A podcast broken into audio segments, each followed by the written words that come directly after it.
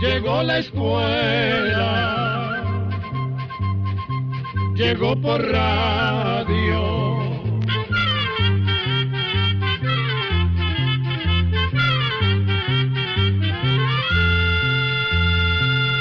Oigamos la respuesta.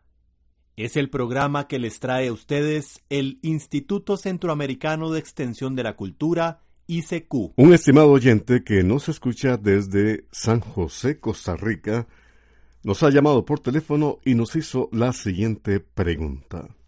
Quiero conocer la biografía de Billy Elliot.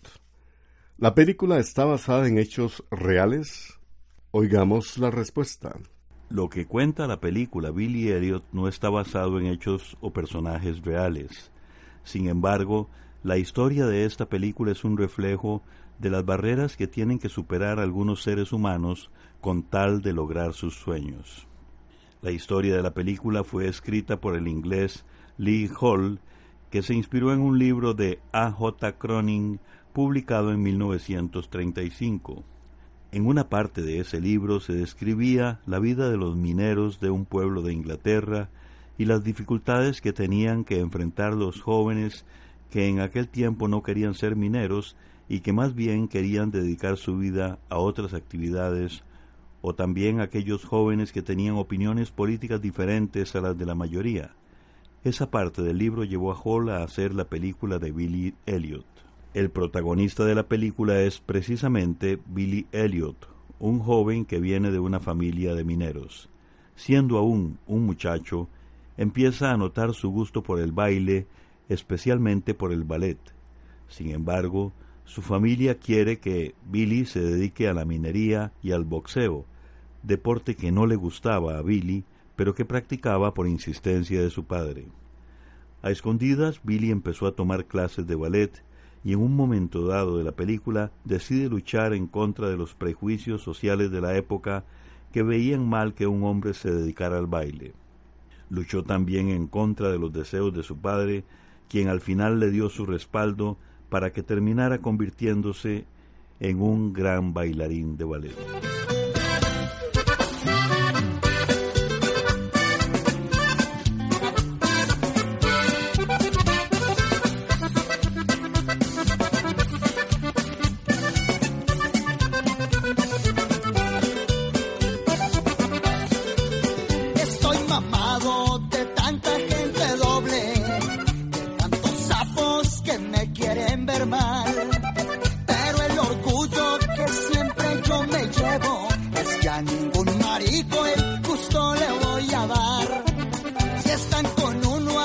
besos, sonrisas vienen, pero al ratito ya le llega el puñal.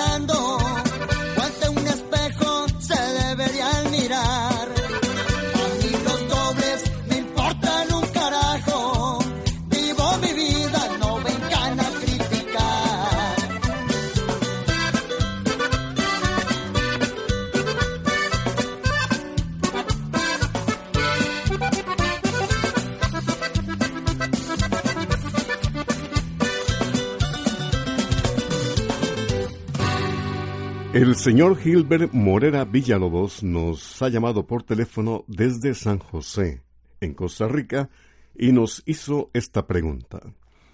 ¿Quién y cuándo se inventó la máquina de coser?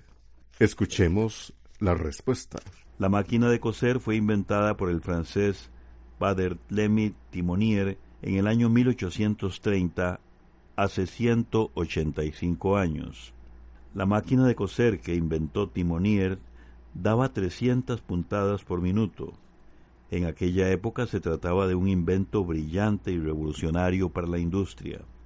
Timonier trató de convencer al gobierno de Francia de la importancia de su invento.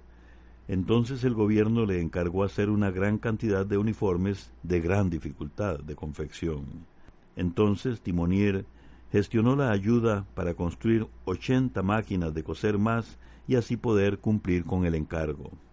Sin embargo, poco tiempo después, unos sastres asaltaron el taller donde estaban las máquinas y las destruyeron, porque creían que se iban a quedar sin trabajo. Pero estaban muy equivocados, porque Timonier les hubiera podido dar trabajo a todos ellos, ya que tenía muchísimos encargos. Tiempo después, un señor de los Estados Unidos llamado Elias Howe perfeccionó la máquina de coser, y luego otro señor, Isaac Singer, también de los Estados Unidos, le hizo mejoras importantes. Ya para el año de 1889 aparecieron las primeras máquinas eléctricas, pero fue en 1918, después de la Primera Guerra Mundial, que las máquinas de coser se hicieron populares. Un amigo oyente nos sintoniza desde Cotobruz, Costa Rica. Nos envió una carta con la siguiente pregunta. ¿A qué temas interesantes dedicará la ONU el año 2016 como año internacional? Oigamos la respuesta. La ONU, que es la Asamblea General de Naciones Unidas, a través de su Departamento de Alimentación y Agricultura, conocido como la FAO, decidió declarar el año 2016 como Año Internacional de las Legumbres. De esta manera se espera dar información sobre las ventajas nutricionales de las legumbres como parte de una producción de alimentos sostenibles y de una nutrición saludable. Además, la FAO aprovechará el año 2016 para informar mejor a las personas sobre cómo aprovechar mejor las proteínas y vitaminas que tienen las legumbres. También se harán esfuerzos para promover el cultivo a nivel mundial de estos alimentos usando mejor las técnicas de cultivo y ayudando a comerciantes para que se puedan distribuir las legumbres por todo el mundo. Desde San Vito, Costa Rica, el señor Harley Rojas Salazar nos ha hecho llegar una carta con la siguiente pregunta. ¿Cómo estaba formada la cápsula que rescató a los mineros chilenos? Escuchemos la respuesta. En agosto del año 2010, 33 mineros quedaron atrapados en la mina San José, en Copiapó, Chile, a causa de un derrumbe que los dejó en un refugio a 720 metros de profundidad durante 70 días. Desde el instante del derrumbe se empezó a planear la mejor manera de rescatarlos. Gracias a varias perforaciones se supo que los 33 mineros estaban con vida y fue posible enviarles alimentos y otras provisiones mientras se encontraba la manera de sacarlos. En ese momento se debía ser muy cuidadoso, porque dependiendo de las perforaciones que se realizaran, se podrían provocar otros derrumbes. Entonces se tomó la decisión de hacer una abertura entubada que fuera desde la superficie hasta el sitio preciso donde estaban los 33 mineros. Por esa abertura o por ese tubo se pasaría una cápsula o cilindro metálico de medio metro de ancho. Esa cápsula podía llegar hasta el refugio donde estaban los mineros gracias a que estaba atada a una gran polea mecánica que la subía y la bajaba como si fuera un ascensor. Las cápsulas que se usaron eran las llamadas Fénix y fueron diseñadas por el ingeniero Alejandro Poblete. Esa cápsula estaba diseñada con tubos de acero de 54 centímetros de diámetro y casi 4 metros de alto, con unas pequeñas ruedas que permitían que la cápsula se deslizara por la abertura. La cápsula Fénix 2 fue la que se utilizó para hacer los viajes que rescataron uno por uno a los 33 mineros atrapados. Otra fue usada solamente en pruebas y la tercera se tuvo como posible respuesta en caso de alguna falla, situación que por fortuna no se produjo. Mientras se realizaba la perforación, los cuerpos de rescate les enviaban a los mineros alimentos, agua, medicinas y hasta productos de aseo personal y para el entretenimiento. Estos suministros eran enviados en un tubo de PVC o de metal, tubos a los que les llamaban palomas. Estos tubos se ataban a un cable y se bajaban a través de un agujero de 8 centímetros de diámetro por donde había entrado la sonda que detectó vida en el refugio. A través de estos largos tubos también fue posible enviar micrófonos y cámaras para que los mineros enviaran mensajes e imágenes desde abajo. Durante todo ese tiempo y en medio de la ansiedad, los mineros lograron organizarse. Se movían en un área de 25 metros cuadrados donde establecieron lugares para comer, para dormir y un sitio separado como baño. Como no contaban con motores ni fuentes de energía, usaban la luz de sus cascos y de las baterías de vehículos que quedaron atrapados dentro de la mina. Finalmente, el ansiado rescate se llevó a cabo el 13 de octubre del año 2010. La cápsula Fénix 2 iba y venía trayendo un minero por viaje, en una operación que tardó cerca de 25 horas y que todo el mundo pudo seguir a través de la televisión.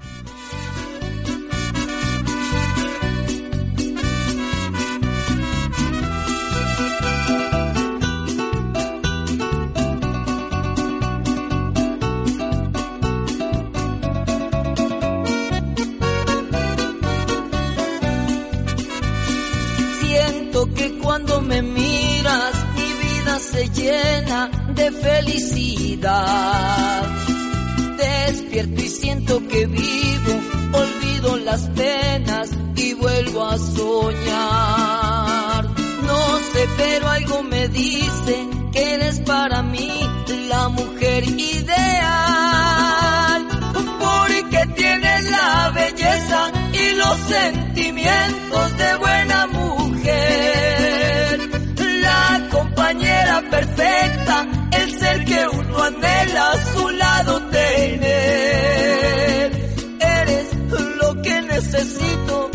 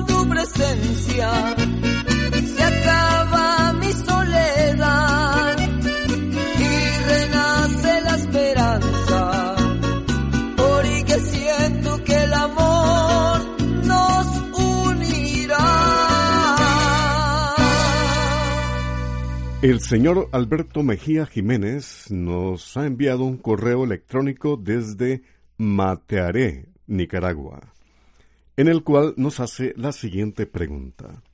Una vez oí a una persona hablar acerca de la Inquisición y me llamó la atención ese término. Mi pregunta es, ¿qué es la Inquisición? ¿Para qué se utilizó y por cuánto tiempo duró? Oigamos la respuesta. Se llamó Inquisición a una serie de instituciones que se establecieron en algunos países y que buscaban condenar los delitos contra la fe o bien los actos de herejía, o sea, que iban en contra de todas las costumbres y creencias cristianas. La Inquisición empezó en el año de 1184, cuando fue fundada por Francisco I, rey de Alemania, y el Papa Lucio III. La fundaron con el objetivo de perseguir un movimiento religioso que se estaba extendiendo por el oeste de Europa y que se conoció como catarismo. Sin embargo, por lo general se habla más de la Inquisición española. La Inquisición llegó a España cuando se vivían momentos importantes de su historia. Durante casi 800 años, los españoles habían estado luchando contra los árabes de religión musulmana, había muchos reinos separados y cada uno luchaba por su cuenta.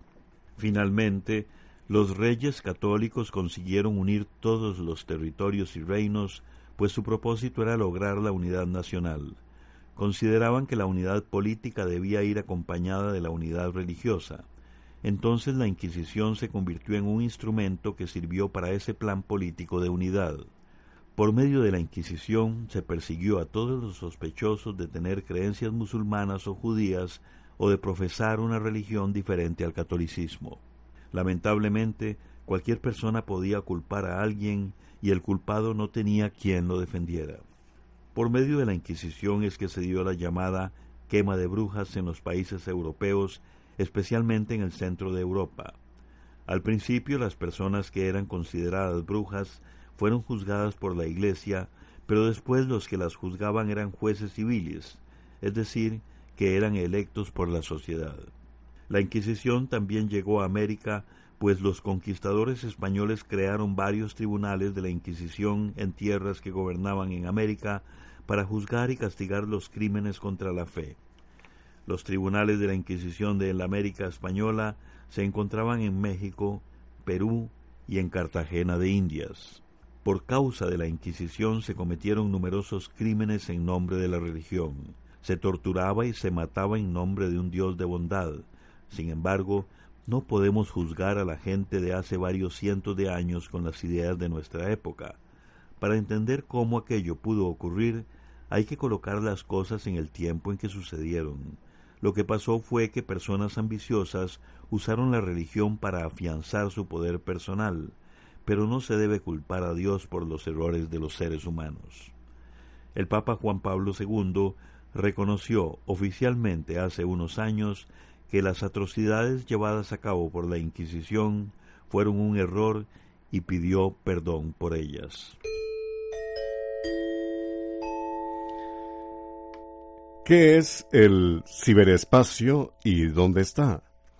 Es la consulta que nos hizo la señora Ana Merino, que nos envió un correo electrónico desde San Luis Talpa, El Salvador. Oigamos la respuesta.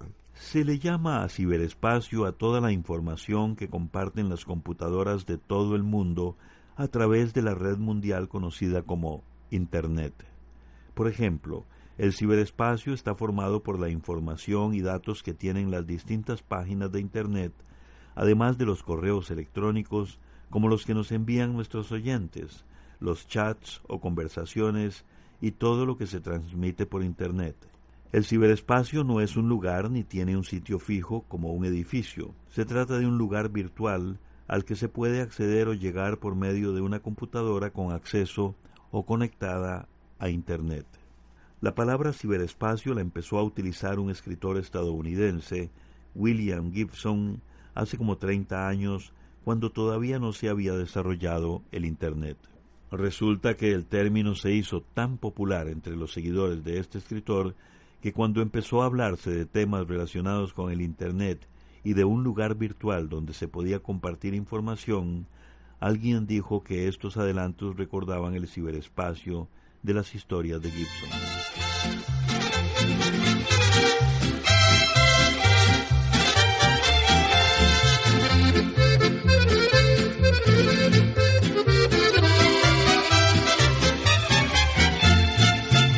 Aún recuerdo esa mirada el día que nos conocimos. Me miraste fijamente y tu mirada me flechó Sentía desesperada, mi corazón palpitaba cuando pronto él a mí se acercó. Sin demora preguntaba por qué nombre me llamaban, que mis ojos le gustaban y a bailar él me invitó. A partir de ese momento ya sentía que lo amaba, sin permiso él me robó el corazón. Todita enamorada, ya no puedo olvidarme de tu amor. Yo no sé qué fue lo que me hiciste, pero a tu lado muy feliz yo soy.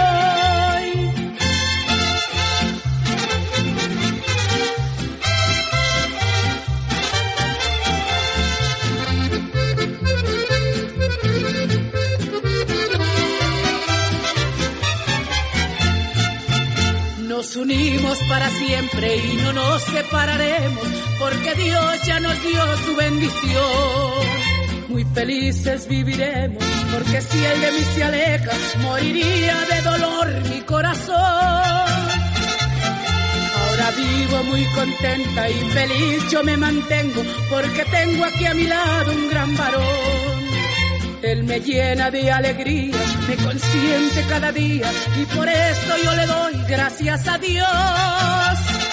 Hoy ya tengo un lugar muy lindo y no quiero ya jamás perder. Es mi esposo quien yo quiero tanto y a nuestros hijos que Dios nos regaló. Hoy ya tengo un lugar muy lindo quiero ya jamás perder. Es mi esposo a quien yo quiero tanto y a nuestros hijos que Dios nos regaló. El señor Osvaldo Fernández Cascante nos ha hecho llegar un correo electrónico desde Alajuela, Costa Rica. Nos pregunta lo siguiente. Me pregunto si se podría cultivar quinoa en nuestras tierras centroamericanas. ¿Qué tipo de suelos requiere? ¿Existe algún lugar en Costa Rica donde se pueda comprar la semilla? Muchas gracias por su incansable labor. Dios los bendiga y nuestra amada Reina de los Ángeles los guarde en su corazón inmaculado.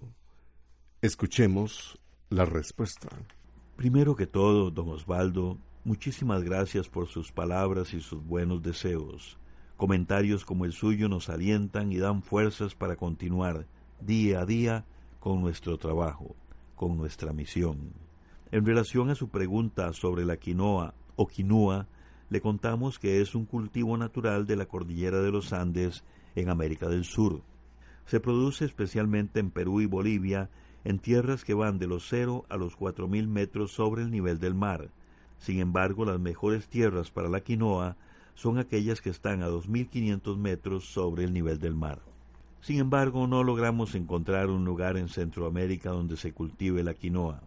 Por esta misma razón, no es posible conseguir semilla en Costa Rica. La única opción sería importar la semilla de algún país donde se produce, como por ejemplo del Perú. Si lograra conseguir la semilla, le contamos que se trata de un cultivo poco exigente, tan solo ocupa de un suelo bien suelto y con un buen drenaje, y puede adaptarse a gran variedad de climas. Programa A, Control 69.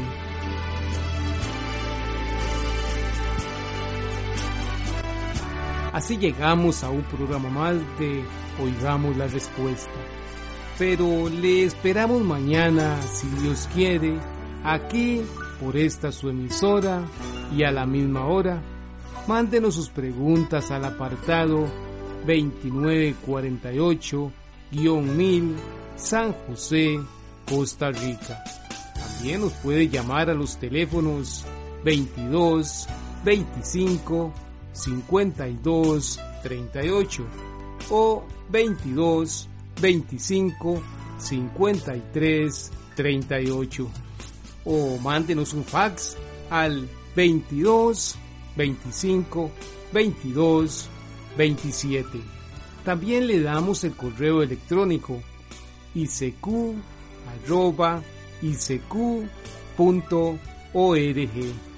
Cero de letreo icecu arroba icecu.org. Para nosotros sus preguntas son muy importantes y estamos para servirle. También puede dirigir su pregunta a esta emisora que ellos amablemente nos la harán llegar.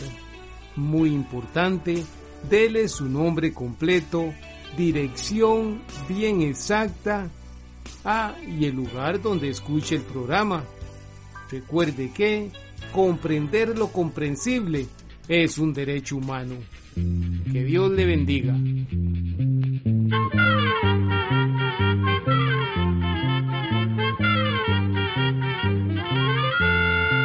Llegó el momento de despedirnos. Se va a la escuela, se va cantando